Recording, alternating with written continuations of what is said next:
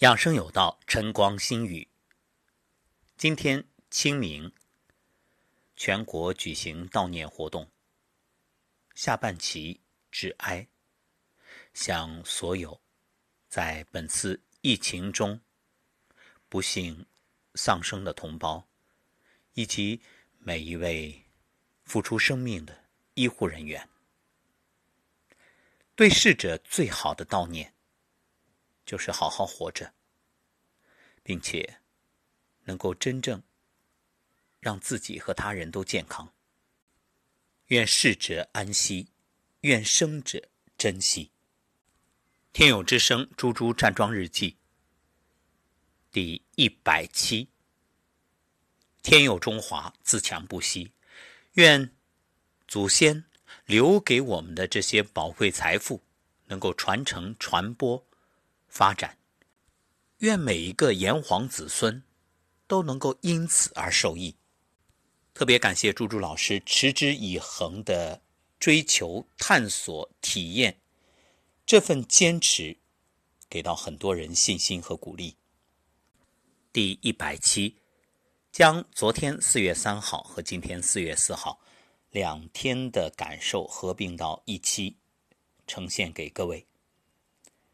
四月三号上午七点四十三分，亲爱的老师，早上好。四点五十闹铃，睁眼有点费劲，躺着深呼吸几次之后，大脑顿时清醒。起床去卫生间洗漱，下楼到院子里找姐姐，竟然下起毛毛细雨，清新的空气扑面而来，沁人心脾。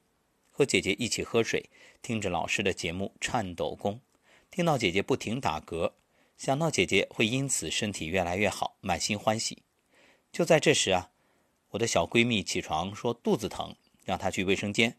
接着下楼，平时只爱喝冷水的小家伙竟然乖乖的喝起了热水，搓热双手捂眼睛，接着躺下揉腹，为我的小闺蜜点赞。说好的做完这一切玩十分钟游戏，我们提前定了十分钟闹铃，果然闹铃没响就把手机还给了妈妈。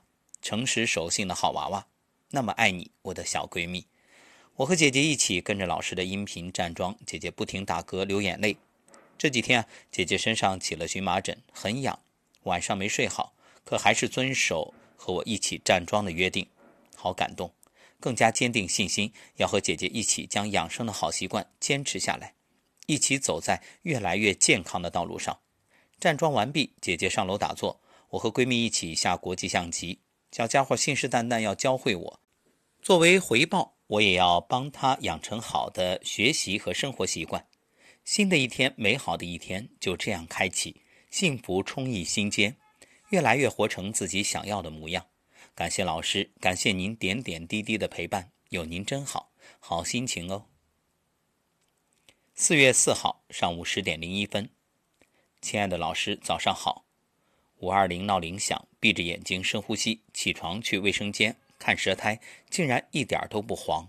想起昨天早上姐姐说，猪猪老师这两天脸色越来越好，脸上有光泽了。春天天气干燥，连续十多天鼻子里面每天早上都会有血块，今天也好了呢。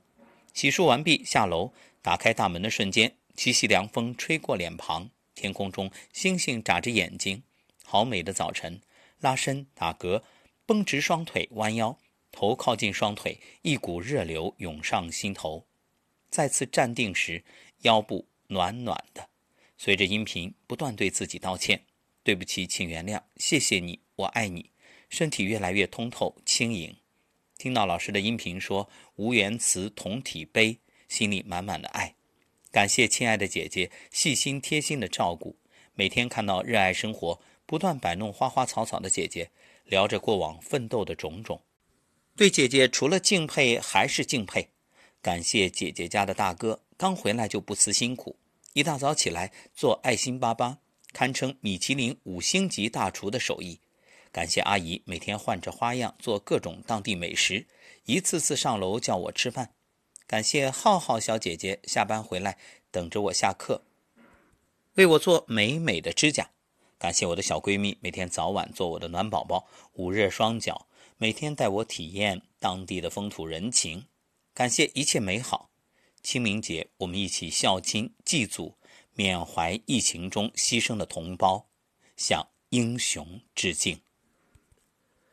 我想，真正的英雄，既有在疫情中舍生忘死、逆行的每一位医护人员、每个岗位的平凡人，也有生活中的你我，比如朱朱老师，用心记录着站桩日记，传播着这份健康正能量，唤醒人们的养生意识，这也是英雄。比如朱朱老师所描述的姐姐、姐夫、小闺蜜，还有阿姨，这幸福的一大家，用自己平凡的生活，却绽放着璀璨的光芒。让我们相信，一切都会过去。只要心怀希望，只要热爱生命，生活就会越来越好。我们一起加油！